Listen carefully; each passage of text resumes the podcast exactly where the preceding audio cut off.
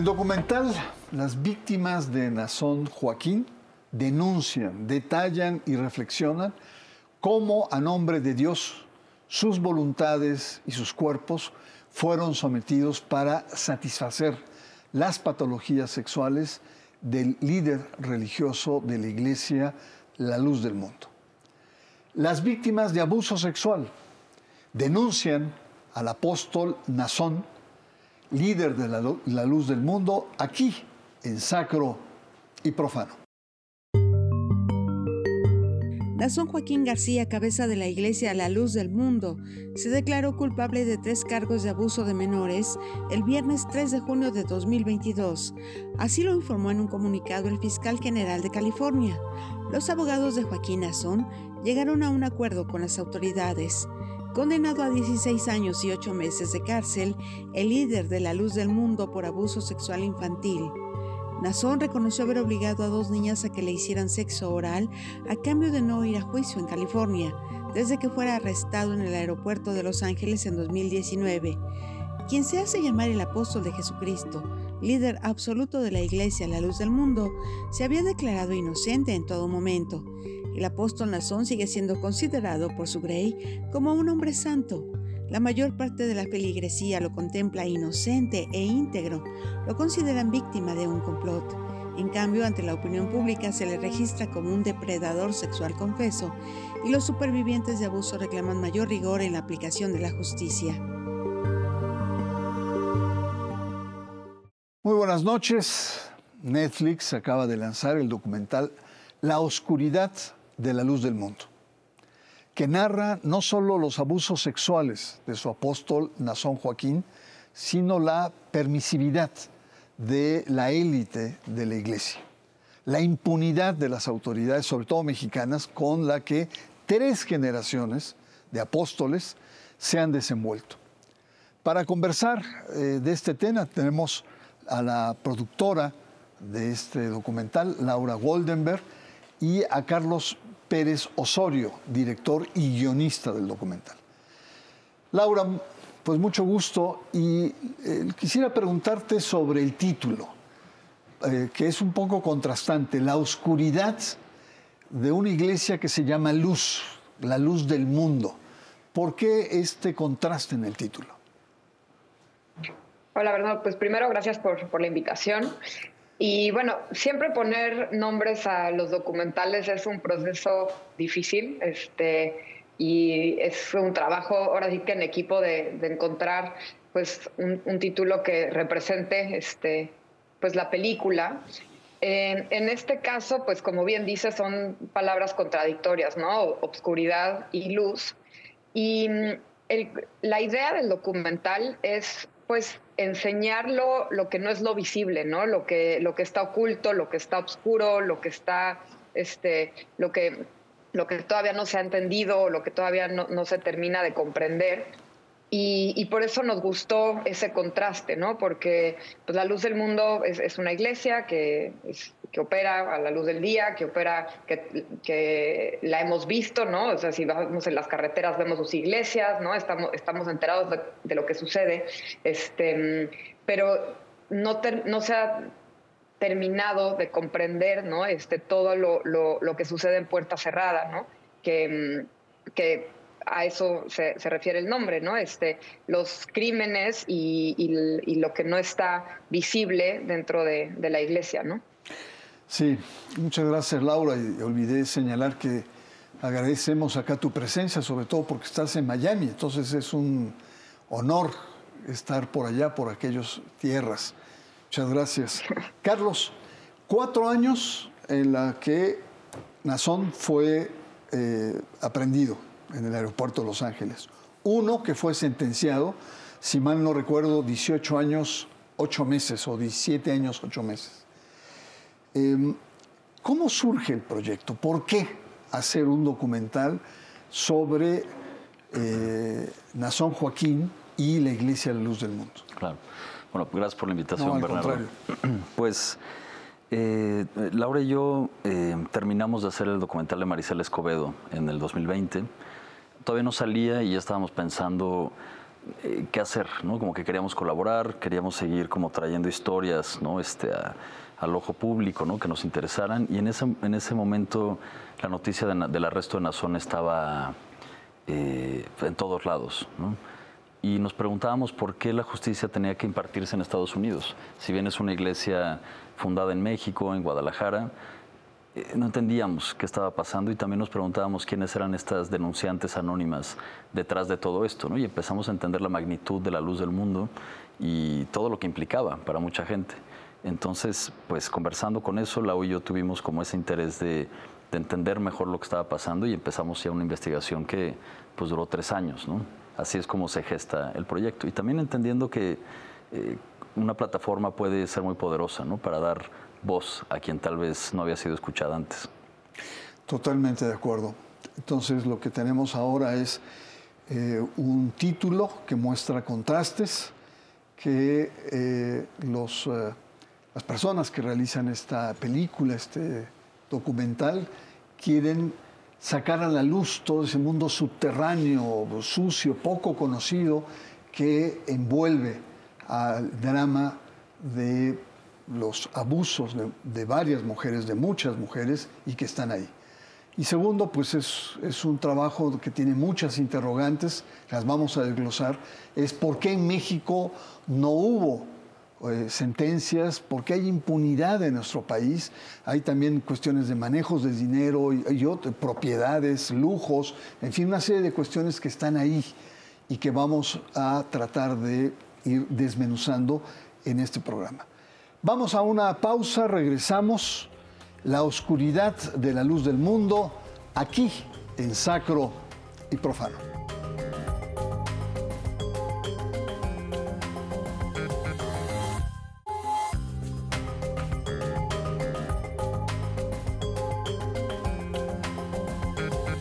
Regresamos a Sacro y Profano. Estamos conversando con la productora Laura Goldenberg y Carlos eh, Pérez Osorio, director y guionista del documental Oscuridad de la Luz del Mundo, que usted ya lo puede ver en la plataforma de Netflix.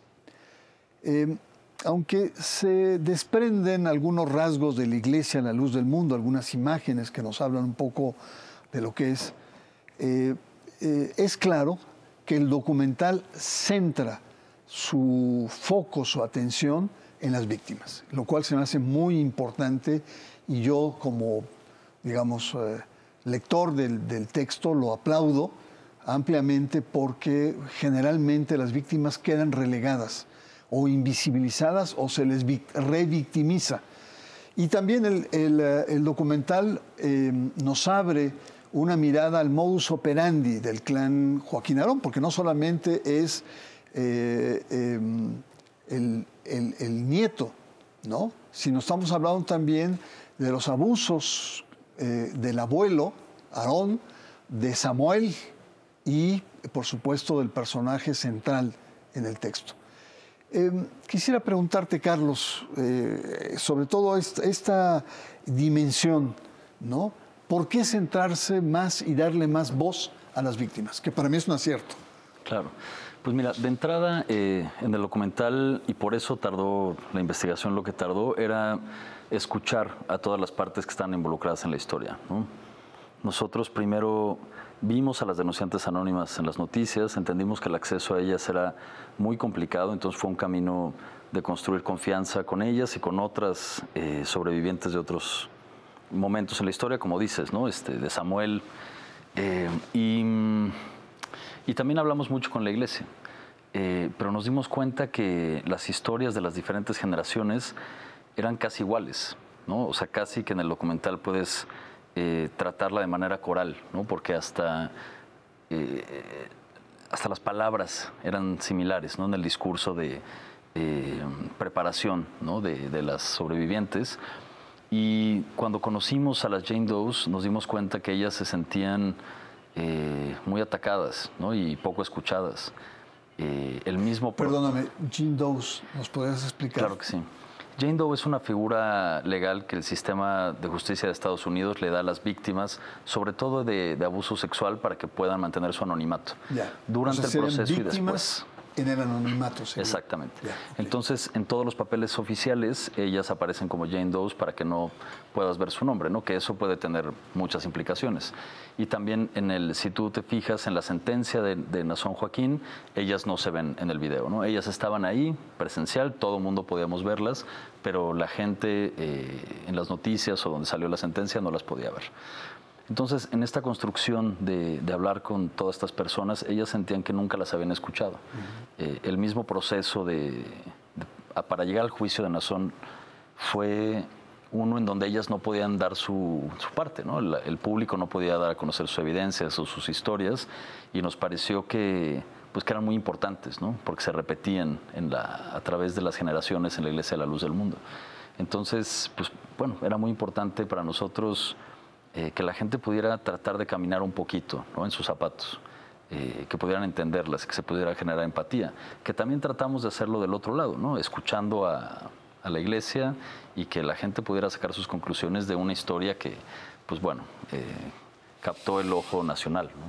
O sea, lo interesante entonces es que hay un modus operandi similar a través del tiempo y a través de las generaciones.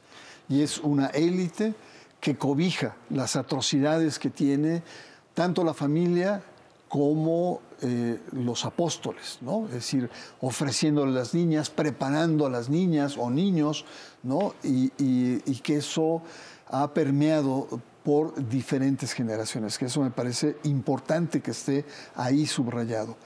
Em, Laura, em, se desprenden rasgos de la iglesia, como habíamos dicho, ¿no? Imágenes donde generalmente están llorando, eh, rasgos en los que muestran los feligreses em, y que en, muchos otros lugares los catalogan como fanatismo, ¿no? como es gente que está fuera de sí, que entra en posesiones de emociones, etcétera, que es muy propio de las iglesias evangélicas, ¿no?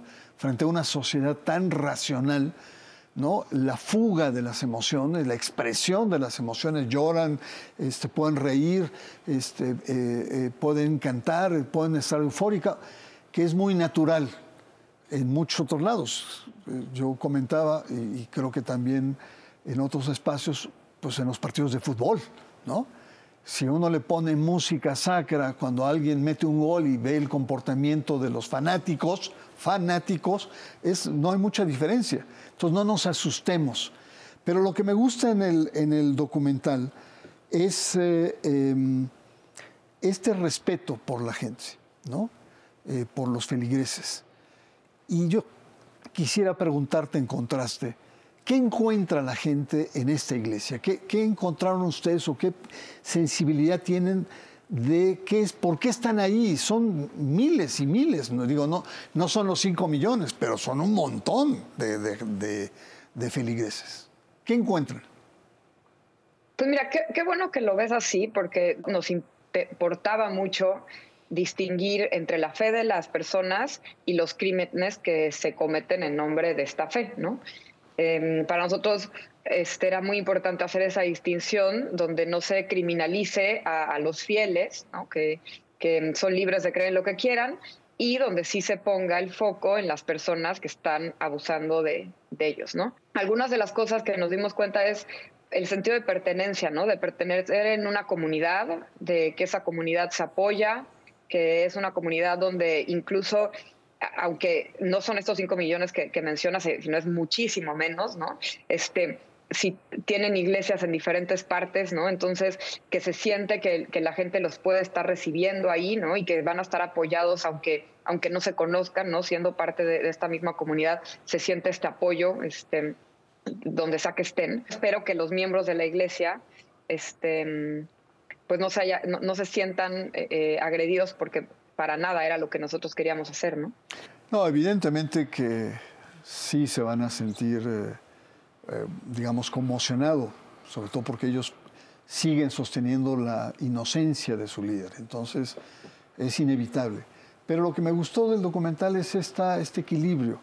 Me recordó a, un nuncio que fue muy poderoso en México, Girolamo Prigione, que en ese momento iglesias como la Luz del Mundo se le llamaba sectas, ¿no?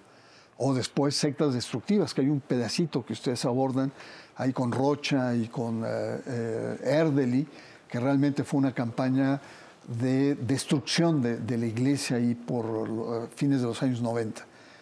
Pero lo interesante es ver esta enorme diversidad en torno a una iglesia.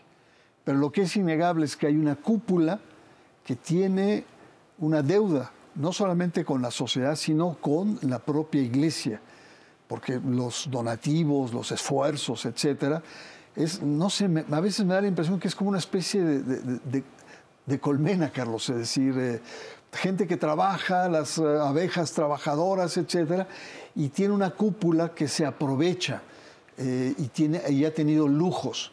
Y muchos, como en el documental, ven a, a Nazón Joaquín como un junior, ¿no? como un chavo que lo tuvo todo y que después evidentemente reproduce los patrones de esa élite. Quiero preguntarte em, sobre todo, ¿cómo es posible que, que, una iglesia tolere, permita que su líder, Sabina les hizo una pregunta muy interesante, ¿cómo es posible también que un líder religioso que se siente ungido en la representación divina llegue a estos niveles de aberración y de abuso sexual?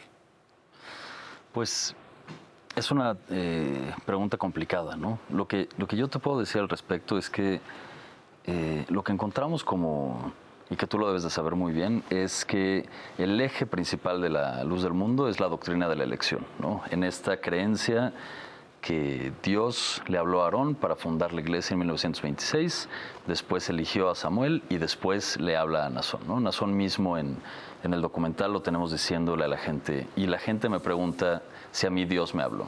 Y él lo dice sí, públicamente. ¿no? Entonces, esta creencia ha sido arraigada durante casi 100 años ¿no? en las familias de la gente que forman parte de esta historia, ¿no? desde son tercera, cuarta generación. Entonces, esto se ha eh, arraigado pues, en su corazón, en su mente, y, efectivamente viven en el lujo, ¿no? Y todo el mundo aporta a la iglesia, pero no es algo tampoco que lo hagan a escondidas, ¿no? O sea, hablamos con mucha gente dentro de la iglesia que sabía lo ven bien, a dónde iba su dinero, claro, ¿no? Porque una de los de las cosas con las que nos encontramos constantemente en los testimonios es que eh, una de las justificaciones es que los apóstoles cargan mucho peso en su espalda, el peso de la civilización, básicamente, ¿no? de salvar a la civilización y de encontrar, eh, predicar lo más que puedan ese evangelio. Entonces, eh, creo que lo que tratamos de hacer en el documental es que la gente pudiera entrar a esta realidad, a esta realidad desde que, son niñas las Jane Doe y más atrás en las generaciones con Betsabe, con Alitia, con Karen León, que tuvo este, lo, que, lo que se ve en el documental este, pues el concepto de la realidad es completamente distinto. ¿no? Esta persona se convierte no solamente en un líder religioso, sino como en un padre. Y en el caso de la doctrina de la luz del mundo, de la doctrina de la elección, más que el padre biológico. Esto es lo que se adoctrina. Entonces, para entender todo lo que pasa después y toda la cadena de complicidad que se genera, que es una cadena de complicidad también basada en la doctrina, ¿no? porque las preparadoras son basadas en la doctrina y ellas están convencidas en lo que están haciendo. Entonces, eh, es muy complejo verlo desde afuera, ¿no? como alguien que no eh, profesa una fe ¿no? o que no ha estado involucrado en una religión como tal. Y esperamos que, que el documental pueda abrir ese espacio de empatía con las decisiones que todas las personas en el documental toman. Finalmente, Laura, ¿por qué eh, no confían la feligresía de la luz del mundo en el dictamen del de, eh, sistema eh, jurídico, judicial en Estados Unidos? ¿Por qué niegan? ¿Por qué afirman que sigue siendo inocente y que es, una, es un complot que existe y que se aferran en sostener la inocencia de su líder, de su pastor? Mira, esa es una pregunta que nosotros mismos nos hacemos, ¿no? Pero lo que por lo menos nos contaron y se ve en el documental es que la gente que sigue apoyando a Nazón es gente que sigue creyendo en esta fe. Si tú tienes esta fe, se te enseñó que el apóstol no puede pecar, se te enseñó que el apóstol todo lo que hace es una bendición y que es básicamente el representante de Dios en la tierra. Entonces, si tú crees eso, me parece que una decisión de un juez o un proceso judicial este, no es suficiente. Ahora, entender la fe desde afuera, ¿no? Este, creo que es algo, es un ejercicio muy complejo, ¿no? Y por más que nosotros intentamos hacerlo y se intenta explicar en el documental, em, me parece que, medir los criterios de, un fiel estando fuera es muy complicado, ¿no? Eh, porque además muchas de las personas con las que hablamos que fueron miembros y ahora ya no son miembros, pues lo ven con toda la claridad, ¿no? Eh, eh, comprenden que, fueron crímenes los que se cometieron y que incluso, pues Nazón este, llegó a un acuerdo con la fiscalía por tres, ¿no? Este, este, crímenes de abuso sexual a menores, ¿no? Entonces, para nosotros es un argumento irrefutable, pero si estás dentro de esta religión, pues probablemente no sea suficiente. Gracias, Laura. Pues eh, me recuerda mucho a un programa que hicimos hace eh, más de un año, cuando salió la sentencia, en donde veíamos que había una especie de una narrativa, de una posverdad, es decir, donde se sostenía la inocencia del líder, en donde todo mundo se aferraba, con consecuencias serias, que vamos a ver con el tiempo, porque hay una cierta complicidad hay un cierto encubrimiento por parte del conjunto de la feligresía que no puede escapar dada la magnitud mediática, jurídica de estos hechos. Vamos a un corte, conversamos en torno a testimonios, denuncias de víctimas de abuso sexual por parte del apóstol Nazón Joaquín de la Iglesia La Luz del Mundo. Le recuerdo que usted está en Sacro y Profano.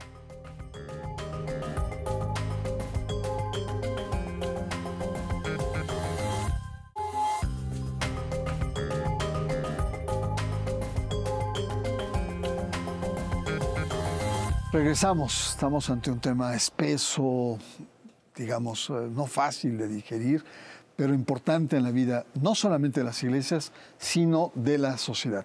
Conversamos con la productora Laura Goldenberg y Carlos Pérez Osorio, eh, Laura productora, eh, Carlos director y guionista del documental La oscuridad de la luz del mundo, que usted ya la puede ver en la plataforma de Netflix. Carlos, ¿Crees que este comportamiento que tiene, eh, que, tuvo no solamente Joaquín, sino los diferentes eh, em, eh, pastores, líderes de la iglesia, se reproduzca en la cúpula de la iglesia? ¿Crees que este comportamiento se dé? Eh, lo que nosotros hemos eh, levantado como información en los testimonios solamente nos han referido a los apóstoles, ¿no? Y esto también es interesante porque volvemos un poco, ¿no? Al eje que es la doctrina de la elección. Todo es para servir al apóstol, todo es para hacerlo feliz, ¿no? Todo es para atender sus necesidades. Lo que sí hay, lo que lo que podemos entender es que sí en la cúpula hay mucha complicidad y mucho encubrimiento y que desde el principio se fue eh, preparando para que así fuera, ¿no? Durante décadas. Samuel estuvo 50 años al frente de la iglesia y hay testimonios de muchas y muchas este, víctimas de él y también en diferentes ciudades, tanto en México como en los Estados Unidos. Entonces, todo ese sistema que tiene que ver con complicidades, que tiene que ver con encubrimientos, se fue desarrollando alrededor de la doctrina de la elección. Entonces, las propias víctimas se convertían en preparadoras para seguir dando este ciclo, ¿no? y la secrecía y los encubrimientos fueron la parte fundamental de eso. Pero lo que apunta la investigación que hicimos y todos los testimonios que recabamos de víctimas de muchos lados, porque no todas se ven en el documental, por supuesto, pero Carla Casillas y Alejandro Melgoza y Eugenia Coppel hicieron un trabajo de campo muy extenso ¿no? para poder salir a dar esta información. En todo caso, hay encubrimiento y complicidad de, las altas cúpulas de la Iglesia frente a este perverso comportamiento por parte de los apóstoles. Señaladas en, la demanda civil, por ejemplo. Así es. Carlos, te agradezco mucho tu presencia aquí en Sacro y Profano, es muy interesante y por supuesto que te felicito tanto a ti como, como a Laura. Y quisiera preguntarle, además de agradecer su presencia desde Miami a Laura, ¿qué queda con las víctimas? ¿Qué les queda a las víctimas, sobre todo cuando se dice en el documental que hay cientos y hasta miles de víctimas? Pues sí, mira, yo, creo que más bien estamos seguros que ninguna de las Jane Doe's este, se imaginaron que, que, su denuncia iba a terminar en un acuerdo con la fiscalía, ¿no? Y que le iban a dar 16 años a Nazón. Eso creo que fue un, un shock para todos. Este, se esperaba que, que Nazón tuviera cadena perpetua, porque además la fianza que le dieron es una de las fianzas más grandes en la historia de Estados Unidos. Entonces todo apuntaba a que este personaje se iba a quedar en la cárcel toda su vida y hoy nos damos cuenta que no solo tiene 16 años, sino que podría llegar a salir por buena conducta en 2031. Entonces creo que lo primero es eso, ¿no? Ver qué se va a hacer por parte de las autoridades mexicanas y estadounidenses para que mm, este sea uno de los primeros juicios. Este, se sabe que hay una denuncia, y, o sea, una investigación federal en Estados Unidos y lo que queda también es que esperar que las autoridades mexicanas hagan su trabajo, porque las denuncias que, que se han interpuesto en México no han pasado, o sea, no ha pasado absolutamente nada, ¿no? Entonces, creo que eso sería lo, lo más importante. Sí, totalmente. Y a mí me impresionó el testimonio de la abogada, que le dijeron, ¿por qué fue tan corta la, Pues porque son latinas. Si esto hubieran sido blancas, ¿no? Como el caso Ranier en Nexium, pues le, dieron 120 años a, a, este personaje, lo cual también lastima y también nos deja el reto de que en México no se ha hecho justicia y probablemente o pudiera darse el caso de que saliendo de la cárcel aquí se abran eh, nuevas demandas porque también hay mucho que em, debatir y, mucho que explicar en suelo mexicano y sobre todo en, en Guadalajara. Pues no me queda más que agradecer su presencia. Eh, creo, los felicito porque dieron voz a las víctimas, no cayeron en amarillismos, respetaron a las gentes de la iglesia. Hay gente muy valiosa en la iglesia La Luz del Mundo. Yo conozco a varios que tienen todo mi respeto. Pero frente a casos de abuso sexual de estos depredadores sagrados, no tiene que haber una actitud muy firme, ni perdón ni olvido. Muchas gracias, soy Bernardo Barranco y le espero la próxima semana aquí en Sacro y Profano.